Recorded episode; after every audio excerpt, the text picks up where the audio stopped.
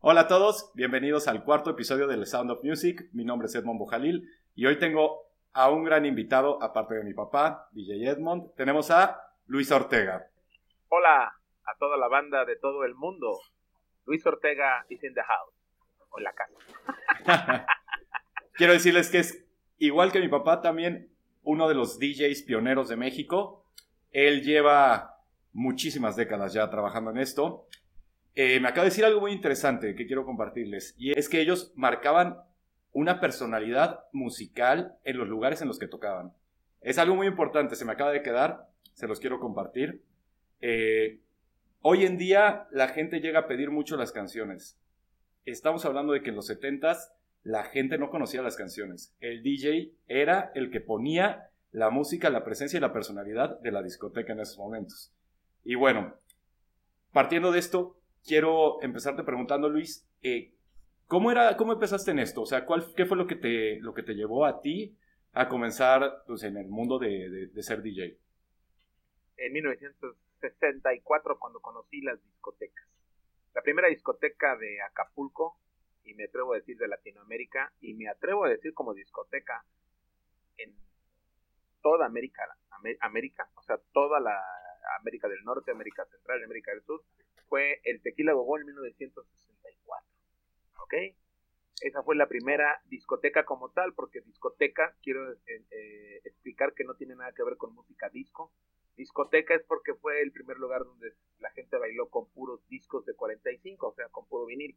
Y pero se llama disco porque se llama record, disco, discoteca. Y esa palabra viene de Francia, porque dirías, bueno, el disco en inglés es record, no, sí. Pero el disco, como discoteca como tal, fue en, Berlín y en Francia. Y eso viene desde, finales de la Segunda Guerra Mundial, ¿eh? déjame decirte. Platícame. Eso está muy interesante, ¿eh? Fíjate que yo nunca me había puesto a pensar justo en el origen de la palabra discoteca. Y yo sí lo relacionaba con la época disco, no lo relacionaba con los, con los discos. Ok.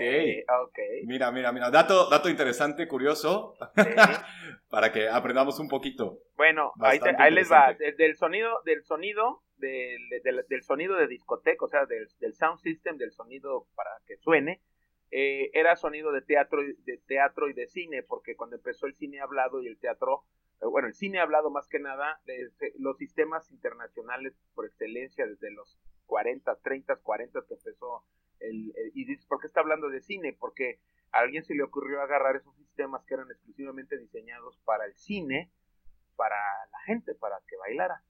Y estoy hablando de, de JB Lansing y Altec Lansing que eran juntos. Aquí tengo un estudio monitor de los 60, ¿no? Entonces, Acapulco, hablando de Acapulco 1964, llega un sistema JBL con amplificadores de bulbos hechos por un gran ingeniero que le mando un abrazo hasta el cielo, conozco a sus hijos, Agustín Martínez se llama, fue el primer ingeniero que fue el primer DJ este, que abrió el Tequila Bogón en 64. Como dato, él hizo los amplificadores de bulbos, él diseñó lo que nadie sabía en 64 y no había quien tocara los discos, no como música discoteca, porque estamos hablando del 64, estaban los Rolling Stones, estaba Trini Loper, estaba el Twist, estaba el Agogó, estaba, ya sabes, tantas cosas para bailar. Entonces no tiene nada que ver con música disco ni con John Travolta. John Travolta ni nacía todavía, ¿ok? Entonces, el que inaugura es Trini Lopers con la del martillito, y va porque Acapulco era internacionalmente conocido en ese tiempo, a partir de, los, de, la que termina la Segunda Guerra Mundial, marcó la diferencia desde 1932. Fíjate, estoy dando toda una historia, ¿eh? para que vean dónde salió todo. Si alguien tiene algo que me tumbe y que diga que primero en Timbuktu hubo alguna discoteca, pues que me lo demuestre. Yo se los demuestro porque hay fotografías y hay todo, eso nomás lo digo yo, ¿no? Entonces, 64. Yo pisé esa discoteca, porque yo, yo nací en el 56, yo tenía que, ¿qué tendría yo? Tendría 7 años, ¿no? Pero a los 10 años dirás, ¿cómo entraste al Tequila? Por mi hermana, fui chaperón de mi hermana, que es la mayor, que le mando un abrazo y un beso a mi hermana, la mayor. Le dice, mamá, quiero ir a una tardeada a una discoteca. ¿Qué es eso? Total, que la convenció, pero llévate a tu hermano. Yo estaba jugando canicas, me enojé mucho. Dije, qué poca más. A los 10 años dije, me quitan de mis cuates para ir de chaperón. Y me voy de chaperón con mi hermana la tardeada del Tequila en el 66. Tenía 10 años. Cuando me meto, me quedo así. ¿Qué es eso? ¿Qué es eso? Ahí marcó Encontraste tu paraíso. Encontré el paraíso que ahorita sigo disfrutando. Mira, ok, entonces tú a los 10 años conoces eh, Tequila Gogó. Tequila Gogó y de ahí ¿en qué momento es que empiezas a instruirte en el arte de, ser DJ? O sea, ¿qué, ¿cuál fue el paso a paso después de esta revelación divina que tuviste en, el Tequila Gogo? Bueno. Para eh, que, te, que, te, hizo pues, seguir este camino. Bueno, yo de ahí me interesó mucho las, las frecuencias. Fue el primer sistema hecho para, el eh, sistema de tres vías, hecho para, como les dije, para cines, adaptado para un lugar cerrado. Y pues no es lo mismo oír una consola, y eso no me, da, no me dejas mentir, Edmond. Una consola pues, tenía una sola bocina, dos bocinas de cada lado con un mueble y se oía bien, pero cuando te separas por primera vez las frecuencias dices, ¿dónde estoy? ¿no? Y luego aparte todavía en la parte de abajo del Tequila Ogo, como era músico Teddy él tocaba la batería, tocaba, tocaba el violín, tocaba el clarinete y la batería. Entonces arriba había unas jaulas, que ahí luego les voy a poner fotos, te voy a enviar fotos, este, Edmond Jr. Y este, en la parte de abajo había una cortina y había una batería, que el señor se puso su batería y él seguía las canciones en vivo. Entonces se veía bien bonito, no se veía, pero se oía que él seguía las canciones que, ponía el operador que se llamaba, ay, se me fue su nombre, ahorita lo dije, ahorita lo vuelvo a repetir. Este, ahorita, ahorita lo sí, Martínez y apellida. ¿Ok? Ahora, después de eso, hablando de, cuando salí de ahí, me cautivó y cada vez que mi mamá me llevaba al súper, porque me yo la acompañaba al súper, este, había, ya ves que hay una sección desde los 60, 70, 60, este, que empezaron los, los super, los super, ¿no? Como Serviprecio, Superama y todo eso, había un entonces había una, un departamento de música, ¿no? ¿Te acuerdas? Entonces siempre en los super había 45 a 5 pesos, me acuerdo, ¿no?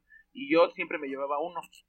Y, y, y, veía la portada y sobre la portada me iba a ver qué pasaba. Algunos me pegaban, algunos no era mi gusto, ¿no? Pero era la pura portada porque no había todavía en ese tiempo, estaba hablando 66, 67, a los 70, y me empezó a, a, dar la, el gusanito de tocar una guitarra. Entonces empecé yo a ser músico y no sabía que traía el talento adentro, ¿no? De mi alma. Y empezamos con mis hermanos a tocar. Todo lo que compraba yo lo sacábamos en guitarra de cajón. De 1967 al 70 nos hicimos músicos líricos. Pero yo seguía poniendo música, ¿no? Y, y yo lo que quería era conseguir un sonido igualito al que tenían en el, en el Tequila Gogo porque era muy difícil antes importar en ese tiempo ese tipo de equipos porque no había el conocimiento, ¿no? No sé si, estás de acuerdo conmigo, Edmond, para que des un punto de vista de esa época, ¿no? Ok. Bueno, entonces en 1970 nos cambiamos de, de una colonia de, de, Acapulco a otra colonia que se llama Costa Azul y a media cuadra estaba un centro de espectáculos. Ya saben que el Club de Leones tenía su lugar para hacer eventos. El Club de Leones hay en México, en Puebla, en todos lados, ¿no? Entonces en Acapulco estaba abierto y nos toca a media cuadra de donde llegamos a vivir. Y pues cada viernes y sábado había pachanga, ¿no? Pero en ese tiempo había sonido Rapson, yo me acuerdo, estaban las trompetas y estaban los tornamesas Garrar, que ahorita valen una lana, ¿no? Y ahí les va de repente escucho lo que oí yo en el tequila. Porque luego hubo Tiberios y hubo todo. En el 69 tengo una fotografía que te voy a enviar para que me vean de chavito con mis hermanas en una tardeada en el Tiberios. Ahí, no, y ven mi cara. Hazte cuenta que estoy en Marte, güey, así. en serio, ¿no? cuando te sientes acá Juan Camaney, ¿no? O sea, porque estás acá en el medio, acá todo. Eh, pero, pero, está increíble, porque al final es el momento en el que de verdad te sientes feliz, te sientes pleno, como que encuentras eso que dices, esto me mueve. Exacto, y a los 12 años, ¿eh? Ahí te va, 70.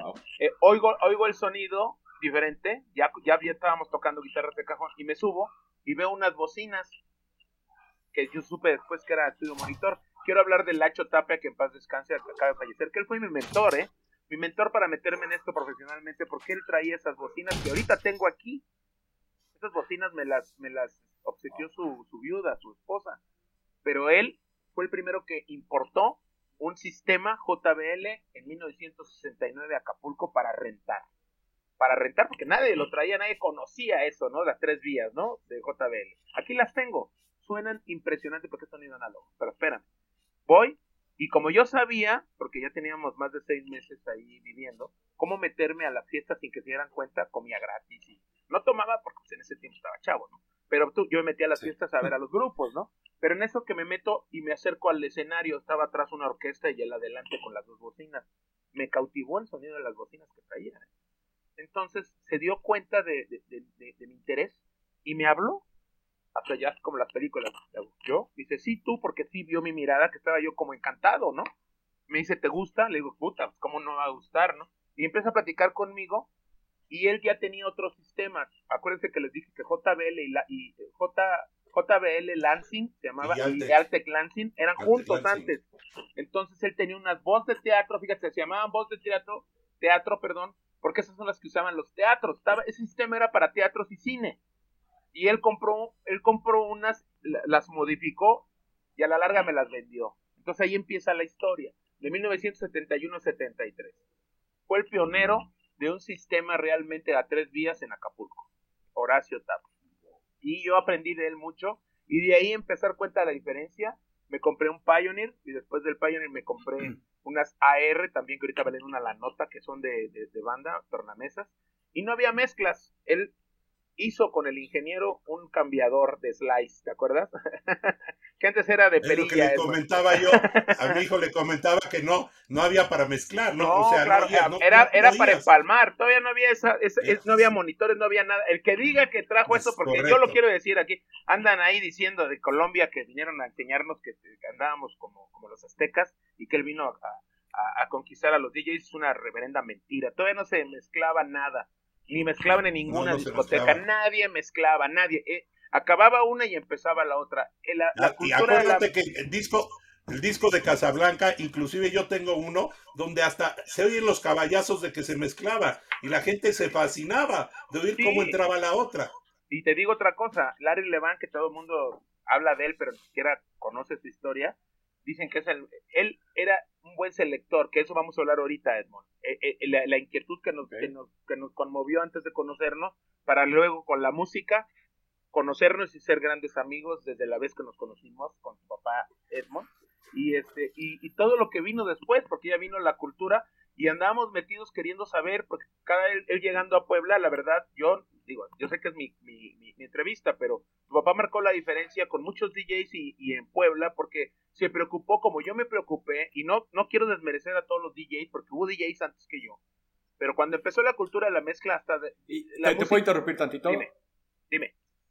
¿Conoces a algunos otros DJs que haya, o sea, que, que hubo antes de ti en México? Sí. El ñoño, ¿no? El ñoño. Yo me acuerdo del ñoño que estaba en Cancún. No, ahí les va. Mira, Ahí te va. El primer DJ, Agustín Martínez. 1964, Tequila Gogo. ¿Ok? Ok. Luego su hijo, Alfredo Martínez. ¿Por qué Alfredo Martínez? Porque Alfredo Martínez empezaron como selectores y los enseñó este, eh, a poner música Teddy Stopper. Porque ya venía de, de Berlín, que era donde él vio la onda de las discotecas en Europa en el 63.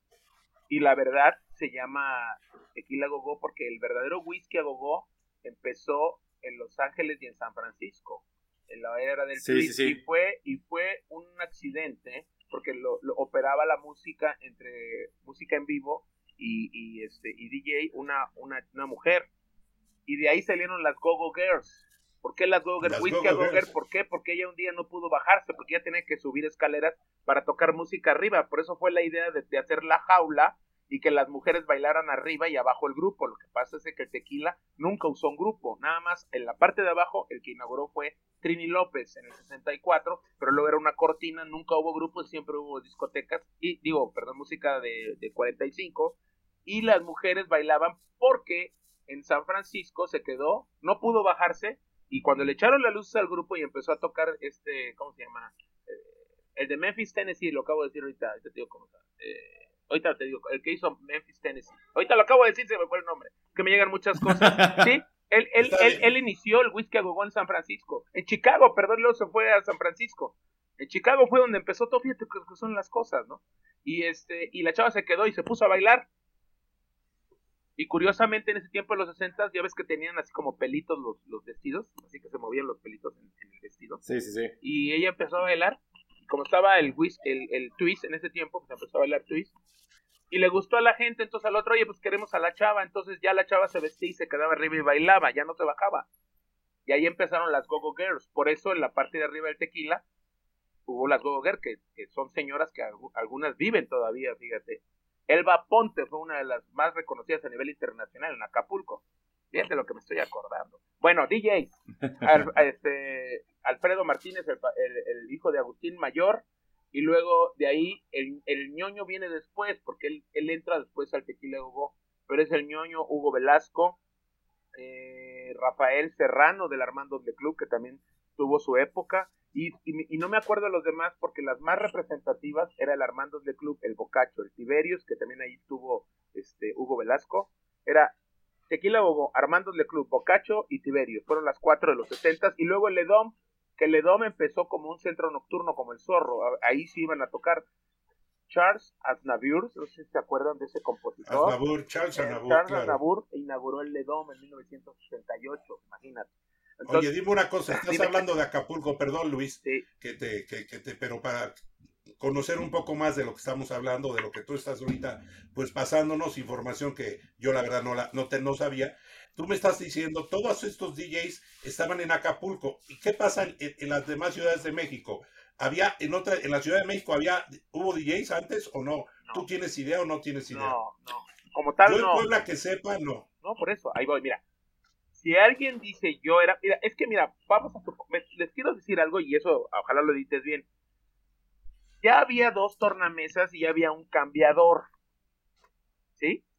Sí, era un, era un switcheo, eh, Sí, eh, eh, pero no había la, la cultura de la mezcla como tal hablando de los 50, 60, porque ponen fotografías donde hay dos tornamesas, un micrófono y es un cambiador, ¿sí? E, ese slice cambiador. No había la cultura todavía de la mezcla. Pero entonces cuando tú dices que la cultura de la mezcla em, empieza en, 1973-74, la cultura ya como tal, porque a alguien se le ocurre hacerlo, por eso los mezcladores son diseñados por DJs. Hay gente especializada en eso, porque antes no estaba hecho eso para eso. La gente lo agarra y lo acomoda, como lo que estoy diciendo de las claro. No quiere decir que no haya operadores, por ejemplo, los que estoy diciendo eran operadores, eran, eran este, selectores, selectores porque lo que importaba era lo que ponían una tras otra, no era la, la, forma de ponerlo y cómo lo ponían, ¿no? Era simplemente seleccionar una y otra. Exacto, Era como DJs, de radio, ¿no, Luis? Eran DJs de radio. Literalmente, sí, podría ser comparable. Así es, pero en, un club, en un club. Ahora, ya había discotecas, no estamos descubriendo el hilo negro, pero empieza la inquietud. Tu papá y yo tenemos inquietudes, por eso viajábamos tener la confianza, de, la, la, la, ventaja de ir a Estados Unidos a ver, tener la confianza de yo poder tener también la, la manera de poder viajar, pues eso te da mucho que, que, aprender, ¿no? Pero estamos hablando del 60. Si hubo operadores antes que nosotros, que alguien diga que realmente no se llamaba DJ después de 1975-76, porque Baby O marcó una diferencia. Es claro. Baby O marcó una diferencia porque nos dejaron trabajar, porque ya traíamos ese gusanitos desde antes, desde el 64, desde el 66. O sea, tu papá igual, ¿cuándo empezaste a, tú decidir que la música era lo que tú ibas a hacer? Pues es que yo también lo traigo desde muy atrás, desde que mi hermano siempre eh, le encantaba, como comenté en uno de los programas, que íbamos a México al Gran Disco, en Valderas 32, primer piso, a comprar los de 45, que salía la, carta de Letter, pues íbamos por la carta, que salía eh, los animales y sacaban una canción, Sky Pilot, íbamos por Sky Pilot. Entonces, desde ahí yo ya traía la música. Mi hermano fue el que se le ocurre poner el sonido en el 73 y yo entro con él. Y ahí es donde realmente empezamos a, pues a sacar nuestra música hacia la gente. Pero la música ya la traíamos adentro. Estamos hablando que fíjate que tiempo y forma tu papá en Puebla y yo en Acapulco teníamos la misma sensibilidad, por eso estamos aquí contigo. Claro. sí, aparte está muy cagado. Digo, al final que justo por las mismas épocas en ciudades diferentes, siendo México, pero que les haya despertado eso. Quiere decir que estaba habiendo una revolución, o sea, una revolución dentro de lo que era el tema musical y de discotecas, ¿no? Entonces eh, está interesante ver cómo, pues digo, al final ustedes dos pioneros vieron o sintieron cosas para empezar a hacer cosas, o sea, para empezar a dedicarse a esto. Así es, y tienes toda la razón. Yo me atrevo a decir que somos pioneros. Ok. Claro, no, no, no, eso estoy segurísimo. O sea, digo, yo estoy seguro de que son de la primera generación de DJs de México. Totalmente. Sin ninguna duda. Como, DJs, como DJs para sí, como DJs. a los, a los a los selectores, porque selectores, selectores es una cosa ya, saber la cultura de la mezcla es otra, porque ya nos conocimos ya viendo cómo mezclábamos las canciones, porque tu papá cuando fue al Baby lo primero que subió al presentarse conmigo fue eso, que me di cuenta que hicimos el click, porque sabía lo que estaba hablando. Mucha gente, ¿sabes qué decía? Que era un discote que nunca acababa. Imagínate nomás la tontería, ¿no? Porque no sentían las mezclas, ¿no? Y aparte, y qué aburrido está, porque como están acostumbrados a que eh, o sea, eh, acaballaban, que no había problema, pues este, ya cuando lo empiezas a hacer bien, pues dicen, ay, güey, qué chingón y no dejas de eh, bailar. ¿Pueden explicar un poco eh, el término de caballar? O sea, yo lo sé, pero yo sé que hay mucha gente que no lo va a entender. Bueno, el beat. A ver, vas, Edmond. He hablado mucho, vas tú.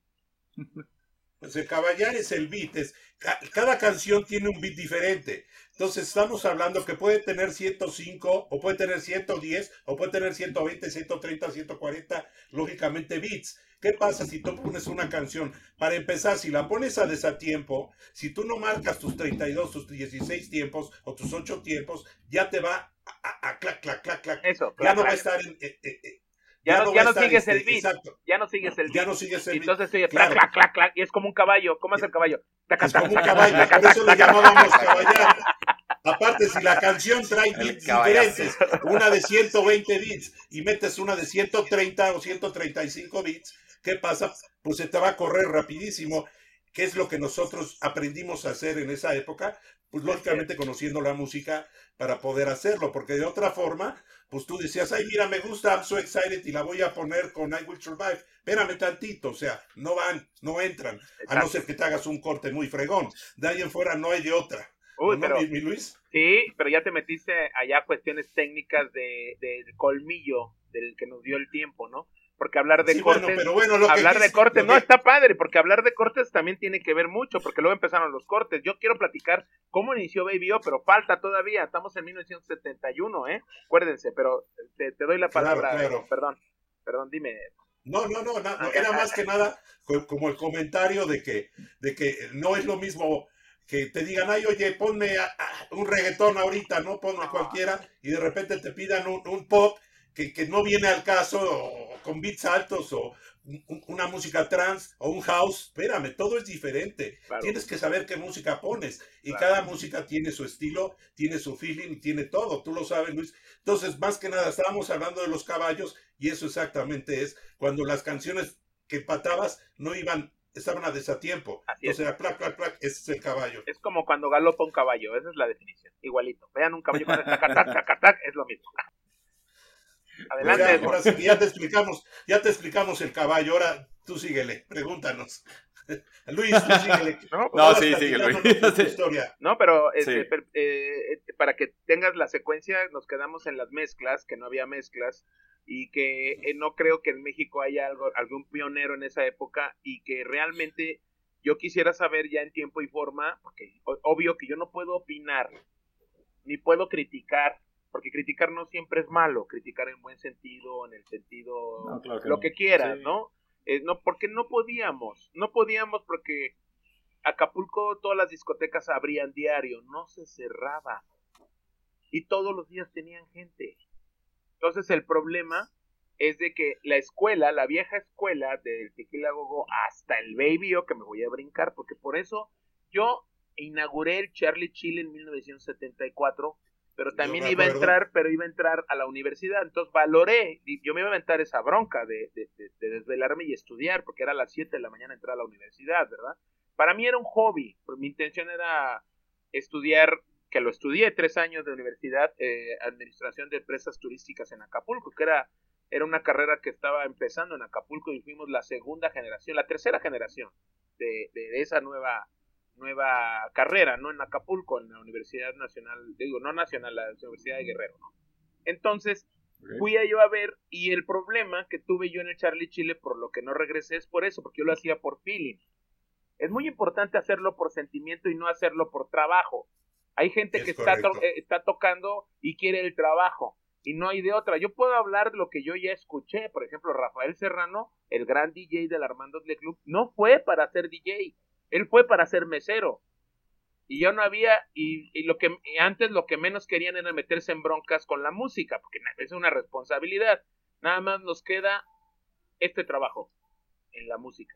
Y él se aventó y lo hizo bien, se aplicó, pero realmente como tal no había nadie que lo hiciera como lo hicimos nosotros por sentimiento, ¿no, Edmond?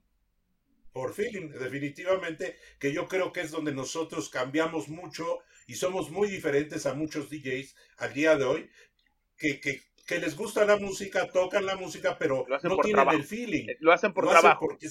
porque necesitan chambear por, mantener su o por tener un dinerito. Y si dice, oye, no vas a ser DJ y ahora vas a ser capitán, se salen y se van de capitanes. Oye, tenemos ahora, vas a ser de el jefe de ballet, se van al ballet, o sea, no les importa.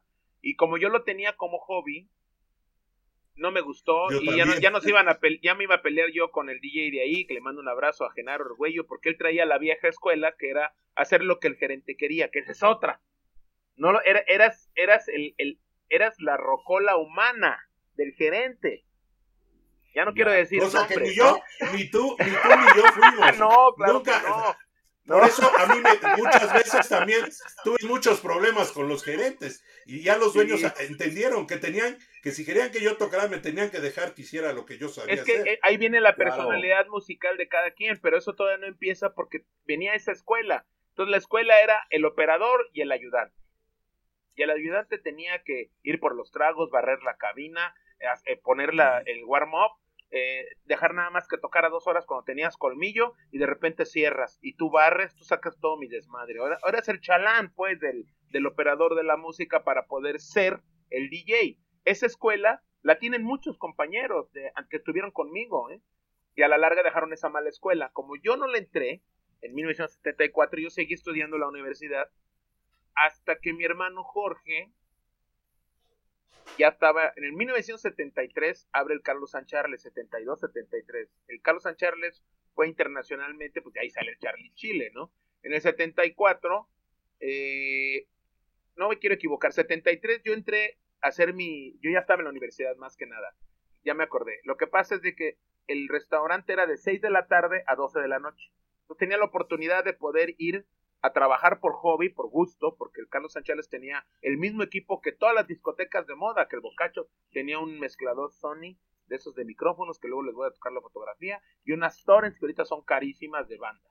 Es, todo ese equipo lo puso el ingeniero Cota. Entonces, el, el dueño del Carlos Sánchez, eh, eh, Carlos Anderson, que en paz descanse, vio la visión de, de agilizar las mesas, porque el Carlos Sánchez tenía cola desde las 5 de la tarde y terminaba la, corra, la cola cuando cerraban la puerta a las 12, todavía tenían gente afuera en 1973, que habría no pegó mucho. Entonces la manera de agilizar las mesas en comida y en sacarlos para vender más era la música. ¿Sí? Entonces ahí empecé yo en el 74, me quedé yo en el Carlos San Charles y abrió el Charlie Chile, que ahí donde tuve el problema, porque a mí nadie me decía nada en el restaurante. Entonces llegó, llegó con la vieja escuela eh, el, operador que se llama en ese tiempo Genaro Arguello, muy gran amigo después. Y pues él traía su escuela y él quería tratarme como chalán, ¿no? Y yo le dije, pues chalán, solamente, pues no sé, con los que he trabajado, pero yo vengo aquí como, como a tocar y vamos a ponernos de acuerdo. Y no nos pusimos de acuerdo y me salí. Dije, ¿para qué me meto en broncas? Porque no voy a cambiar a la persona ni él me va a cambiar a mí. Tuvo su éxito, no lo digo que no, sí sabía manejar la situación porque hizo la escuela del Armando, la escuela del Bocacho, la puso en el Charlie Chile, porque eso habían aprendido. Por eso tenían una secuencia de música comercial y tenían la clásica fiesta, ¿no? Cuando abre, cuando estoy en el Carlos San Charles llega Eduardo Césarman y, y Rafael Villafaña. Edmo Mojalil Jr., ahí vamos a empezar con Baby O.